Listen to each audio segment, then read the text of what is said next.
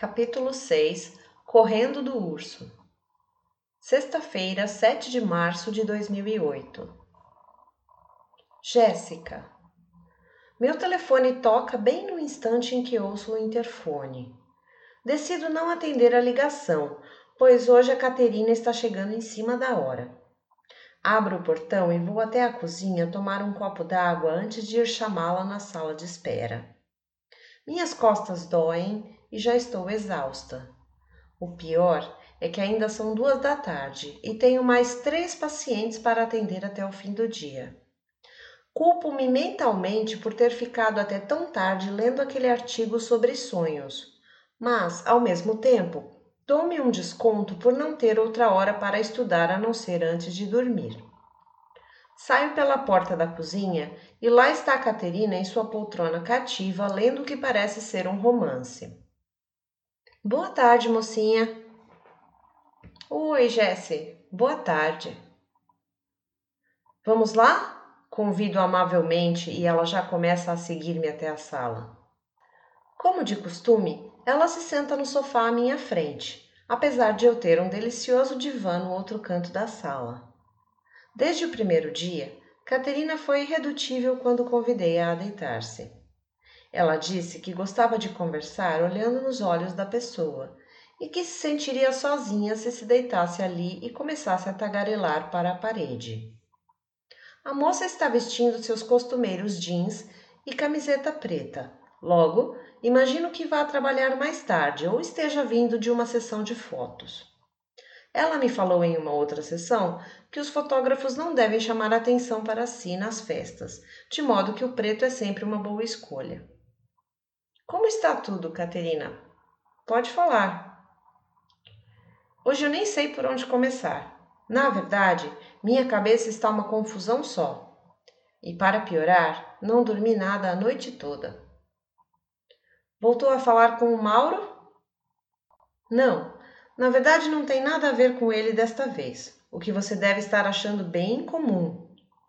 Ontem à noite, eu. Bem, fui atacada por uma mulher. Quero dizer, ela parecia inofensiva, mas me atacou assim mesmo. Parece que você está falando de um urso fofinho que te encontrou na floresta, digo para descontrair, já que ela está muito tensa e tem as mãos entrelaçadas firmemente em seu colo. Ela ri e continua. É, Jesse, foi mais ou menos isso. Ela parecia um urso fofinho. Bom, deixa eu explicar do começo. Decidi ir ao Terraço Itália tomar um drink à noite depois de um dia difícil e um pesadelo assustador. Parece que seus fantasmas estavam te incomodando ontem, foi isso? Pois é, eu tenho a mania de contar a todo mundo sobre esses benditos fantasmas. Enfim, quando eu cheguei lá, o Carlos já sabia que eu estava ali para me livrar deles e foi me oferecendo meu lugar e minha bebida de sempre. Acontece que comecei a me sentir mal e a chorar e fui lá fora respirar um pouco de ar. E depois de um tempo, ouvi uma pessoa atrás de mim me abordar em inglês. Era o tal urso, na verdade.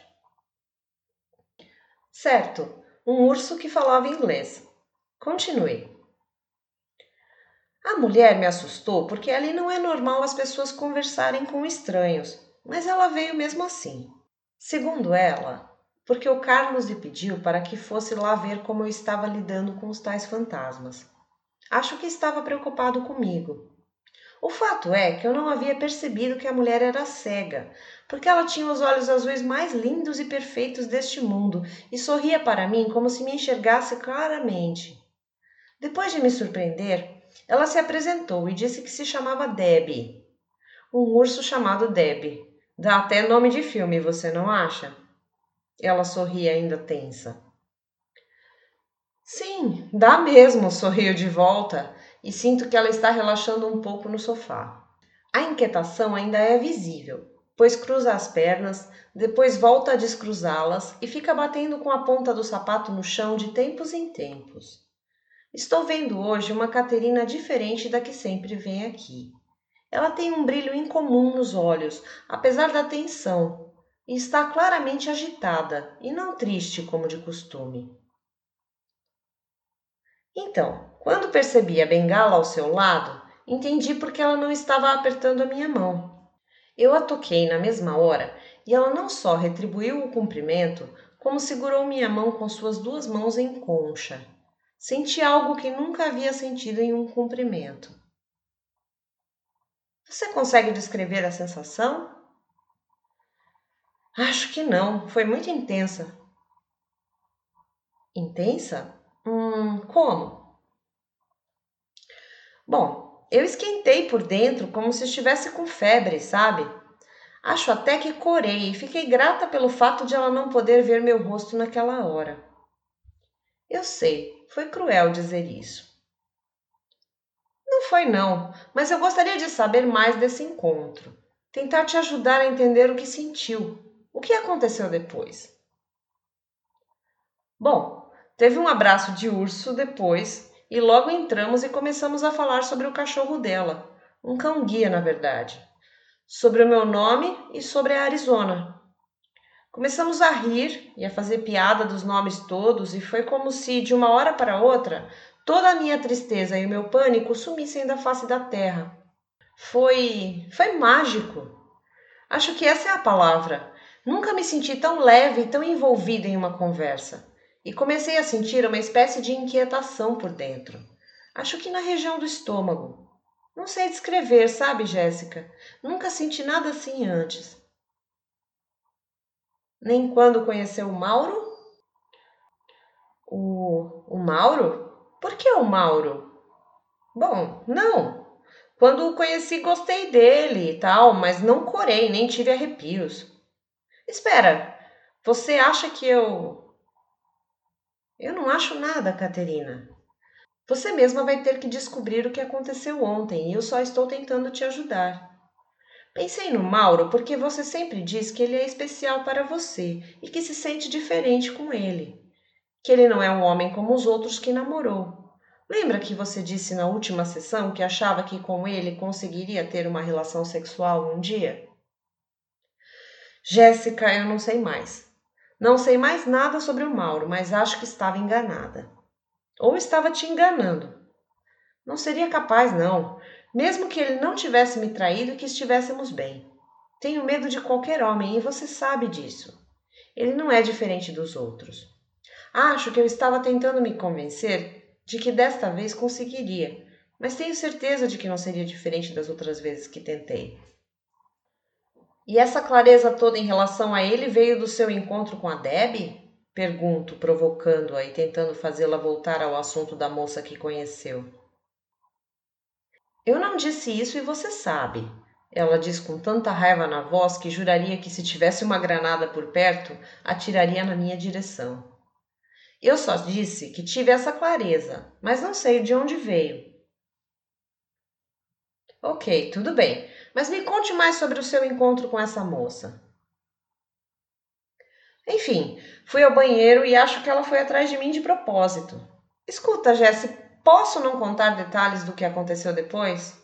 Eu me sinto envergonhada até a alma. Caterina, lembre-se de que não precisa ter vergonha de mim. O espaço aqui é seu e eu não estou aqui para julgar você. Conte o que sentir vontade de contar Digo calmamente e percebo que ela está rodeando o assunto há pelo menos 15 minutos. Certo, tudo bem. Eu vou conseguir falar sobre isso. Ela fala e fica quieta pelo próximo minuto, olhando para o teto do meu consultório. Bom, aí ela ficou parada no banheiro ao lado da pia e disse que queria me ver. Eu não entendi nada. A moça é cega, afinal. Como é que ela poderia querer me ver? Então descobri que o que ela queria dizer é que queria sentir o meu rosto. Só entendi isso quando ela me pediu que me aproximasse dela. Foi aí que eu entrei em pânico. Pânico? Mas ela só queria te sentir, não era isso? Pois é, o pânico veio sem motivo. Eu fechei os olhos e fiquei bem quieta, como se estivesse petrificada, sabe? E cada vez que os dedos dela corriam pelo meu rosto, eu sentia uma espécie de choque e parecia que um alien ia sair do meu estômago exatamente como aconteceu no filme. Eu sei que é estranho. Você deve estar me achando muito maluca. Não é estranho, só parece que o toque estava te dando prazer de alguma forma. Prazer? Mas eu estava apavorada. Às vezes o prazer e o pavor podem coexistir. Certo, te entendo, mas não sei se foi isso que aconteceu. Só para terminar, ela acabou de me enxergar com um beijo. Bom, encostou os lábios dela nos meus. E eu não consegui me afastar. Não consegui bater nela nem ter nenhuma reação. Fiquei ali como se estivesse em transe, sentindo aquela maciez e o ar quente que ela soltava pelas narinas. Não é estranhíssimo? Não acho. Você já pensou que pode enfim ter gostado de verdade de alguém? Que todas essas sensações confusas podem significar que você se apaixonou? Mas ela é uma mulher. Ela fala mais alto do que o normal e soca a almofada que agora segura em seu colo. Ela, obviamente, é uma mulher e. E eu nunca gostei de mulher. Não sou lésbica. Caterina, gostaria que pensasse no que acabou de me dizer. E se não existe pelo menos uma remota possibilidade de você realmente ter gostado de verdade da Deb de um modo totalmente diferente do que gosta da Lara, por exemplo. Enfim, nós vamos ter que encerrar, mas só gostaria de saber como a noite terminou. Minha curiosidade e entusiasmo em relação à minha paciente me fazem ser mais flexível do que o normal e continuar falando mesmo após os 50 minutos já terem passado. É, eu, eu prometo que vou pensar, mas não pode ser isso. Tudo bem, pense mesmo assim. Vai te fazer bem. E aí? Aconteceu mais alguma coisa? Olha, Jéssica, quando a temperatura ficou muito, muito quente, eu afastei meus lábios dos dela e saí do banheiro. Paguei a conta e corri o mais rápido que consegui até a minha casa. E olha que eu não corro. Ela fala ofegante como se estivesse revivendo a saída apressada do restaurante e a corrida. Dou uma risada e encerro. Não te ocorreu que talvez você estivesse correndo dos seus próprios sentimentos? Que eles foram tão intensos que pela primeira vez na vida te obrigaram a correr mesmo sem preparo físico? Bom, é isso por hoje, querida. Te vejo de novo na semana que vem, certo?